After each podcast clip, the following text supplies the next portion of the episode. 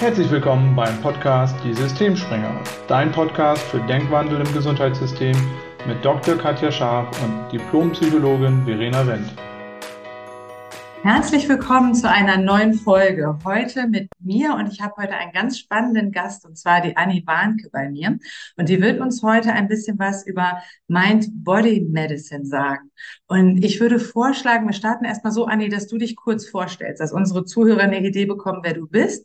Und dann bin ich ganz gespannt auf deinen Werdegang und auf deine Erfahrungen, in einem Krankenhaus zu arbeiten was Körper und Psyche miteinander vereint. Aber erstmal herzlich willkommen. So schön, dass du da bist.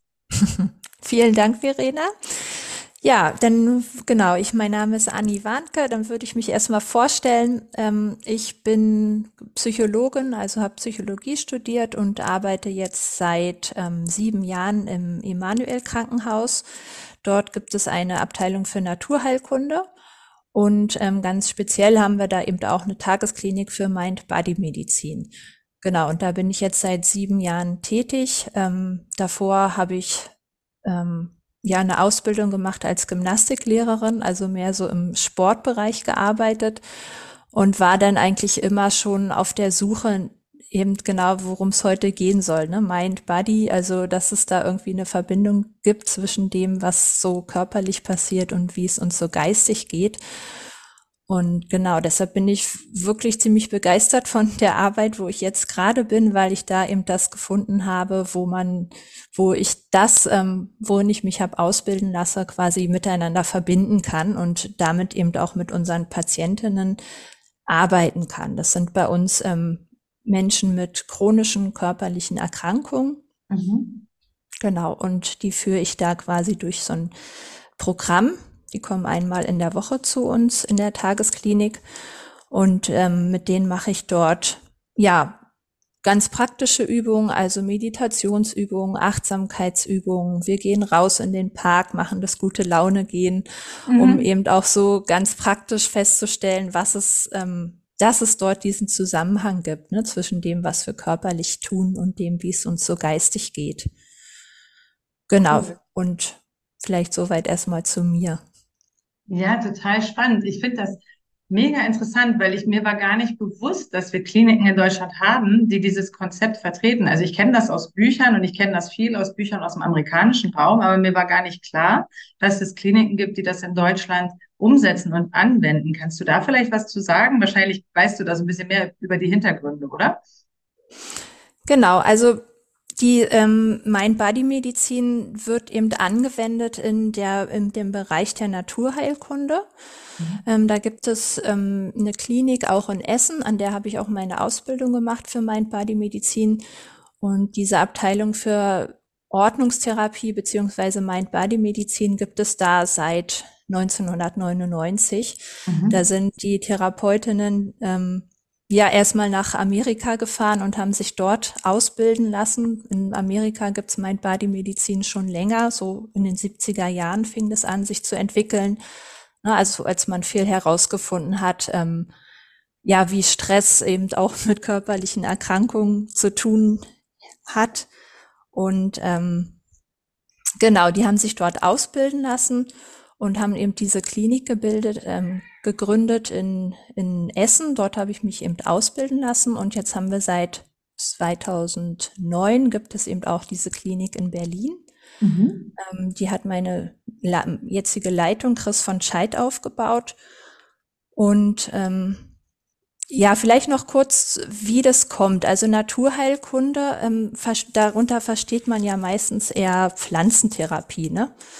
Und zu Naturheilkunde gehört eben neben der Pflanzenheilkunde noch viel mehr. Also auch die Bewegungstherapie zum Beispiel, Ernährungstherapie, mhm. Hydrotherapie. Und eine feste Säule der Natur, der klassischen Naturheilkunde ist die sogenannte Ordnungstherapie. Und ähm, ich bin eben auch Therapeutin für Ordnungstherapie beziehungsweise Mind-Body-Medizin und unter Ordnungstherapie versteht man so die Lebensführung. Ne? Also wir versuchen Patientinnen Dinge beizubringen, die sie dann nach ihrem Klinikaufenthalt auch zu Hause noch weiterführen können. Gerade bei chronischen Erkrankungen ist es ja wichtig, ja, nicht nur zwei Wochen oder eine Woche in die Klinik zu gehen, sich dort behandeln zu lassen, sondern eben dann auch die ganzen Übungen, die sie kennenlernen, weiter durchzuführen. Und deshalb ähm, gibt es diese Ordnungstherapie. Also es ist ein ganz altes Konzept aus dem 19. Jahrhundert. Das hat unter anderem auch der Pfarrer Kneip mitbegründet. Mhm. Ähm, von daher gibt es eben diese längere Tradition bei uns in Deutschland und man hat eben diese Mind-Body-Medizin, die sich ja eher in den 70er Jahren entwickelt hat, in der Ordnungstherapie quasi ähm, integriert. Ah, okay. So ja, sind das die ist, Zusammenhänge. Das ist total spannend, finde ich, weil ähm, aus verschiedenen Gründen. Zum einen, das sagen Katja und ich auch immer, diese Mind Body-Geschichte ist ja nicht neu. Das ist ja nicht so, dass wir jetzt auf die Idee kommen, irgendwie, das wäre cool, wenn man das mehr integrieren würde, sondern das ist ja im Endeffekt so, wie man früher oder wie man auch in anderen Kulturen letztlich bis heute an Medizin und Heilung rangeht. Also dass man diese Zusammenhänge, ob es im Ayurvedischen ist zum Beispiel, ähm, ne, dass, dass man ähm, sich das anguckt, wie Körper und Psyche miteinander interagieren. Es ist ja nur in unserem Gesundheitssystem so, dass da so eine Trennung stattgefunden hat ja noch gar nicht so alt ist, wo sich einfach viel spezialisiert hat auf der medizinischen Ebene und dann eben auf der psychologischen und das nicht mehr so miteinander verbunden ist. So sagen wir das immer. Ne? Und ich finde das so spannend, weil ich ja gesagt habe, mir war das nicht bewusst, weil letztendlich so Naturheilkunde und die klassischen, in Anführungszeichen, Heilberufe wie jetzt Medizinstudium, Psychotherapieausbildung, da gibt's ja wenig ähm, Verbindungsstellen. Ne? Und deswegen ist das was, was ich in der klassischen Psychotherapieausbildung null gelernt habe habe und Katja in ihrer klassischen medizinischen Ausbildung eben auch nicht. Weil das etwas ist, was dann eher Menschen lernen, die eben den anderen Weg gehen, die sagen, ich interessiere mich für Psychologie, ich interessiere mich für Medizin, ich, ich mache eher eine Heilpraktika-Ausbildung zum Beispiel, ich interessiere mich eher für Naturheilverfahren. Wir haben ja in Deutschland eher so diese zwei Bereiche und wir sagen immer, es wäre so cool, das miteinander zu verbinden wieder, ne? Und das nicht so getrennt voneinander laufen zu lassen. Und das ist ja genau das, was ihr macht. Ja, genau. Leider ist es ähm, nicht so bekannt. Also ich bin auch immer noch erschrocken darüber, dass ich das ähm, immer noch erklären muss, was, was, der, was mein Bodymedizin ist. Das ist eigentlich ja. total traurig, weil man könnte das in vielen Bereichen anwenden oder man Absolut. könnte das auch präventiv ja. anwenden. Ne? Also ich persönlich nutze ja auch die ganzen. Bestandteile mhm. der Mind-Body-Medizin. Das macht uns ähm, auch als Team quasi so besonders, dass wir ja alle was für uns entdeckt haben, was wir auch wirklich mit Begeisterung weitergeben können an die Patienten. Ja. Ne? Und das merken die ja auch, dass also diese Begeisterung, die wir alle selber leben, auch ähm, bei uns auf der Station für Naturheilkunde, dass man eben die Oberärztin nach dem Feierabend noch beim Mitarbeiter-Yoga trifft oder mhm. dass wir bei den Stations Stationsbesprechungen erstmal eine Minute der Achtsamkeit machen. Also es sind Dinge, die wir alle selber leben die aber leider noch nicht so angekommen sind in der breiten Bevölkerung, sage ich mal, oder ja, was wirklich eine Sonderstellung ist, auch ähm, in der Naturheilkunde. Und letztlich geht es ja darum, wieder zurückzukommen zu den Wurzeln. Ja, also genau. Das ist ja wirklich eine Errungenschaft der letzten Jahrzehnte, dass ähm, die Medizin immer spezialisierter ja. wurde.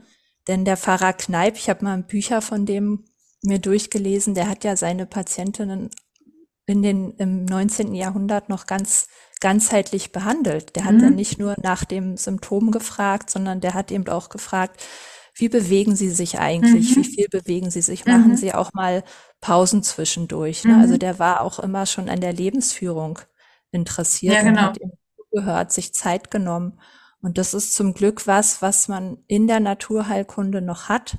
Also bei uns, wenn man, wenn es, wenn die Patienten ein Aufnahmegespräch haben, ich war letztens mal bei einem dabei, wie die Ärztinnen ähm, unsere Patienten auch aufnehmen. Das dauert dann auch wirklich eine Stunde, so eine mhm. Aufnahme, ne? weil wirklich ganz ja, nach allen möglichen Dingen gefragt ja. werden. Also wie die Leute sich ernähren, ja. ob die Stress haben, ähm, wie viel Entspannung die haben und so weiter. Ja, das ist genau unsere Vision, dass das sozusagen absolut selbstverständlich wird. Also, dass das auch in den Köpfen von allen Ärzten irgendwann total selbstverständlich ist, dass man auf allen Ebenen guckt und fragt und, und auch ein ganzes Bild versucht erstmal zu bekommen und nicht nur so, da hat sich ja die Spezialisierung hinentwickelt, dass man halt Spezialisten hat für bestimmte Bereiche. Das heißt, man guckt sich die Symptome an, man wird zu dem Spezialisten für diesen Symptombereich geschickt und der guckt sich dann an, was man da jetzt machen kann, dass das Symptom weggeht, ohne zu gucken, was hängt da denn eigentlich noch alles dran und was kann ich vor allem auch dem Patienten mitgeben, was er selber tun kann. Also wie kann er die Gesundheit selber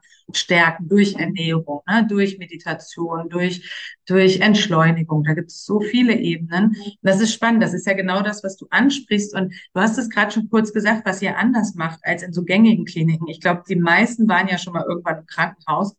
Und viele, die uns zuhören, arbeiten auch ähm, im Gesundheitswesen und sind vielleicht im Krankenhaus tätig. Was würdest du sagen, sind die wichtigsten Unterscheidungen zwischen eurer Arbeit, auch im Alltag meine ich jetzt, nicht konzeptionell, sondern wirklich, wie ihr das lebt, wie ihr im Alltag unterwegs seid im Vergleich zu einer normalen Klinik, wenn man das so sagen kann. Mhm. Ja, im Prinzip das, was ich auch gerade schon erwähnt habe, wirklich so dieser ganzheitliche Ansatz, dass man sich nicht nur das Symptom anschaut, ähm, dass man wirklich sich Zeit einplant, auch für, für seine Patienten, dass man sie umfassend berät, dass man, dass die Ärztinnen auch wissen, dass bestimmte Erkrankungen eben durch Stress ausgelöst werden können oder dass es schwierig ist, Erkrankungen zu behandeln, wenn man eben nicht auch ähm, schaut, was ist so die Ursache. Mhm. Genau. Und ich habe selber oft ja auch schon, jeder ist ja auch selber irgendwann mal Patient, ob es jetzt nur beim Orthopäden ist oder beim Augenarzt oder so. Und ich habe es wirklich leider selten erlebt, also dass sich die Zeit genommen wird, ne? dass ja. irgendwie bei, bei Magenbeschwerden oder so eben auch mal nach dem Stress gefragt wird mhm. oder ja. ähm, überhaupt diese ganze Arzt-Patienten-Beziehung ist ja auch total wichtig. Absolut. Also wir bei uns im Krankenhaus haben zum Glück das, dem, das Glück, dass, eben, ähm, dass es diese Komplextherapie gibt. Mhm. Das, die gibt es ja auch für viele Erkrankungen mittlerweile, dass ähm, wirklich multimodal auch ähm, angesetzt wird bei bestimmten Krankheitsbildern.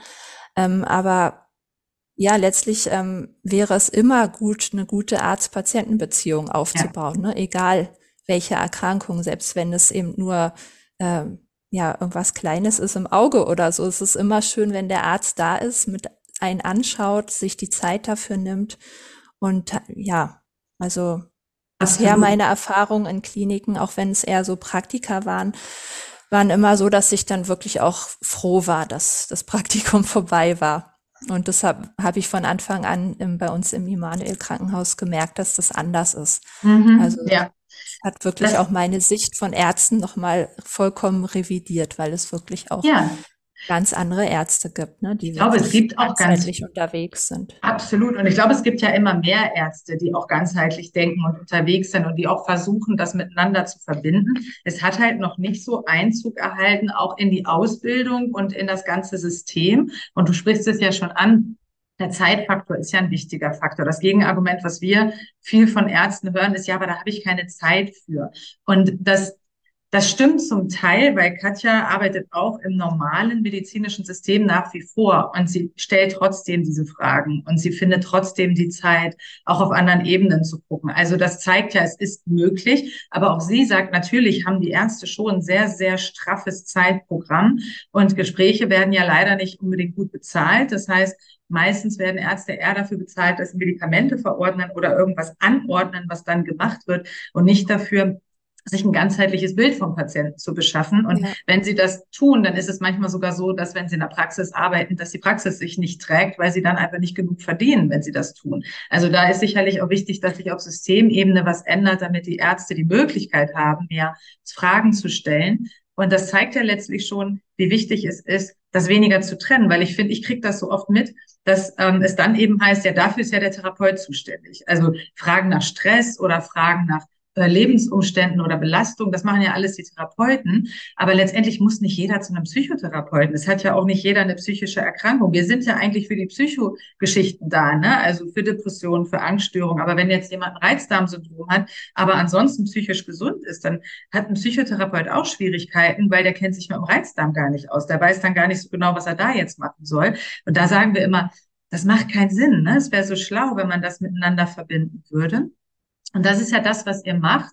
Und das finde ich ganz großartig. Und diese Arzt-Patienten-Beziehung ist ja, das ist ja nachgewiesen, dass das ein wichtiger Wirkfaktor ist in jeder Therapie. Und ich kriege das oft von Patienten gespiegelt, die sagen, sie waren einmal bei einem Heilpraktiker und sie haben sich so richtig verstanden gefühlt und das Gefühl gehabt, endlich hört ihnen mal jemand zu und guckt wirklich mal, wie es ihnen geht und nimmt sich die Zeit zu verstehen, was sie irgendwie alles so mitbringen auf allen Ebenen.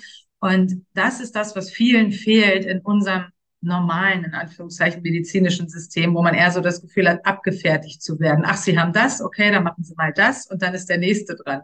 Ist ein ja. bisschen überspitzt, aber ich selber erlebe das auch immer wieder als Patientin und ich glaube, es ist schon sehr häufig der Fall. Ja. Ja, also dass man einfach auch mehr auf dem Schirm hat, dass Zuwendung auch Medizin ist. Ja, ne? genau. Absolut. Und genau, und das Problem will ich auch gar nicht jetzt einzelnen Ärzten zuschieben, um Gottes ja. Willen. Also es ist wirklich ein systemisches Problem. Ja, genau, das denken Deshalb wir auch. nennt ihr euch ja auch ja. Systemsprenger.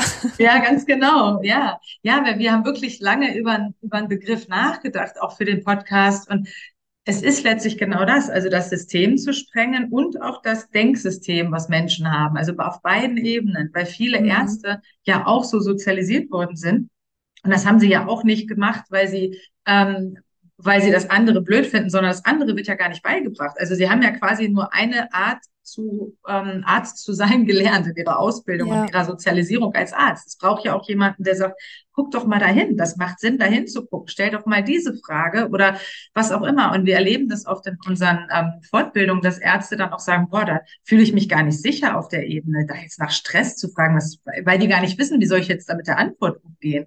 Das ist mhm. ja was, was so ausgeklammert wird aus der gängigen Ausbildung, dass nur die Ärzte, die sich wirklich weiterbilden mit irgendwelchen Zusatzausbildungen, die fühlen sich da sicherer. Aber die, die so diese klassische Ausbildung haben, die fühlen sich da oft sehr unsicher in diesen Bereichen zu fragen, weil es eben einfach nicht beigebracht wird in der Ausbildung. Und das wäre schön, wenn sich das eines Tages ändert und es mehr Kliniken gibt, die das so machen wie bei euch. Und ich kann mir vorstellen, das ist einfach nur eine kühne Hypothese von mir, dass ihr sehr zufriedene Mitarbeiter habt und der Krankenstand bei euch wahrscheinlich auch geringer ist als in normalen Kliniken, weil das ist auch so ein Punkt, den der, der ist uns so wichtig es ist ja so, viele Ärzte und Therapeuten sind auch ganz schön am Limit und viele sind auch ausgebrannt. Die Statistiken zeigen das immer wieder, wie belastet auch die Menschen sind, die im Gesundheitswesen arbeiten. Und das, was du sagst, dass ihr euch selber auch Zeit nehmt für Yoga, für Achtsamkeit, für mal innehalten oder mal miteinander auch im Gespräch seid, euch dafür Zeit nehmt. So, das sind ja auch Faktoren, die die Psyche und die Gesundheit schützen. Von daher könnte ich mir vorstellen, ähm, wäre spannend, da Zahlen zuzusehen. Aber dass, dass ihr wahrscheinlich zufriedener und gesünder seid als sozusagen Kollegen, als wenn man das vergleicht mit einer Otto-Normalklinik. Ja, das ähm, kann ich nur subjektiv beantworten, da habe ich keine ja, Daten zu. Die hätte ich ähm, jetzt auch gern. Ja, natürlich ist es, wenn man das Ganze selber anwendet, dann ist die Gesundheit natürlich schon stabiler, was aber nicht bedeutet, dass bei uns nie jemand krank nee, ist. Klar. Also bei uns wütet auch irgendwie gerade wieder Corona und ja, ist ja ähm, klar. es gibt viele andere Faktoren. Ne? Und natürlich genau. sind auch wir Teil des Gesundheitssystems. Also natürlich ähm, wird auch da auf die Zahlen geachtet. Ne? Und ja. ähm, dass so und so viele Behandlungsstunden mhm. gemacht werden. Also es gibt natürlich trotzdem immer einen Druck. Ich glaube, ja, den, dem kann sich keiner überall. entziehen, ähm, der irgendwie im Gesundheitssystem arbeitet. Ja. ja. Ja, da, aber es ist eben trotzdem zu, schön einfach zu sehen, genau. Also diese Verbindung ähm, zu merken, da sind noch andere Menschen, die so ähnlich ticken wie mhm. ich, die auch diese Einstellung haben und das auch bei den Patientinnen immer wieder auch zu hören. Letztens war ich bei einer Chefarztvisite dabei. Da wurde auch die Patientin gefragt, so, wovon haben Sie denn hier am meisten profitiert? Ne? Viele kommen ja auch zum Fasten oder die gehen in die Kältekammer. Aber sie hat dann gesagt, dass sie vor allem durch diese, durch die ähm, Aufmerksamkeit profitiert hat. Mhm. Das fand ich ganz schön zu hören. Mhm. Also, dass wirklich viele Disziplinen ihr mal zugehört haben und sich ihrem Problem zugewendet haben. Mhm. Und ja, das ist einfach schön, was, was uns alle irgendwie so zusammenhält. Schön. Ja, das klingt, das klingt wirklich schön. Und gibt es etwas, was du dir wünschen würdest für, für unser Gesundheitswesen, so aufgrund deiner Erfahrung? Weil du hast ja wirklich beides erlebt. Also du, du hast auch mal Praktika gemacht in Orthonormalkliniken, wenn man sie mal so nennen möchte. Und du hast jetzt auch die Erfahrung in eurer Klinik, die diesen Mind-Body-Medizin-Ansatz umsetzt.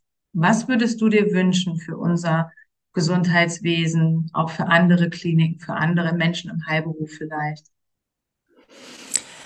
Ja, also ich hätte es sehr sinnvoll gefunden. Ich habe ja auch in meinem Psychologiestudium immer danach gesucht, weil ich, ähm, dadurch, dass ich seit meiner Jugend Yoga mache, hatte ich schon immer diesen ganzheitlichen Ansatz irgendwie in mir. Und der hat mir in meinem Studium eigentlich immer gefehlt. Ne? Also es ging da auch immer sehr eingleisig zu. Also es ging hauptsächlich um den Geist. Ich hatte mal irgendwie ein Sem Seminar zum Thema Somatopsychologie, aber auch das war mir irgendwie nicht groß genug. Ähm, also die Zusammenhänge haben sich da doch nicht so wirklich an, erschlossen. Also mhm. für mich persönlich wäre es großartig, wenn sowas wie Mind-Body-Medizin auch im Psychologiestudium vorkommt. Ja. Und ähm, was die Ärzteausbildung angeht, ähm, wenn eigentlich alle Ärzte auch Bescheid wissen über Naturheilkunde. Mhm. Also das ja. schadet ja einfach nicht. Ne? Ja. Und da kriegt man es eben mehr mit. Da hört mhm. man dann eben auch was zu den Zusammenhängen und wie man so einen Mensch ganzheitlich behandeln kann. Und ja, ja das, ähm, das wäre eigentlich ganz schön. Ah, ja. Weil ja, Wünsche frei hätte, wären das meine Wünsche. Okay. ja, vielen Dank, Anni. Das war sehr, sehr spannend. Und ich danke dir, dass du dir heute die Zeit genommen hast, das mal so ausführlich mit unseren Hörern zu teilen, weil unsere Vision ist ja auch, das wirklich in die Welt zu tragen. Also der Podcast ist ja unser Vehikel sozusagen, auf dieses Thema mehr aufmerksam zu machen. Wir wissen, es gibt Menschen auch in Deutschland, die da gleichgesinnt sind und wir möchten uns gerne vernetzen, weil diesen Wandel auf allen Ebenen werden wir auch nicht alleine schaffen. Von daher sind wir immer froh, wenn wir Menschen treffen, die sagen, ja, sehe ich auch so, ja, und wir setzen das schon um und das sind die Erfahrungen. Und von daher vielen, vielen Dank, dass du das heute mit uns und mit unseren Hörern geteilt hast. Dankeschön. Das Dank kann ich zurückgeben. Ich finde es großartig, dass ihr euch dem Thema annehmt. Also ich höre auch immer selber gerne euren Podcast und da sind echt super viele spannende Themen dabei, ähm, mit denen ich mich Dankeschön. auch immer wieder gerne beschäftige. vielen Dank. Das hören wir sehr gern. Danke für die Anerkennung und vielen, vielen Dank nochmal, dass du dabei warst. Ja, und wenn, wenn du, wenn ihr euch noch interessiert für dieses Thema ganzheitliche Medizin, ganzheitlichen Ansatz, einfach generell, wenn es um Gesundheit geht, dann folgt uns doch gerne unter Mindful Health Academy bei Instagram, Facebook und LinkedIn. Oder wir hören uns hier wieder das nächste Mal. Bis dann. Vielen Dank, Anni. Tschüss.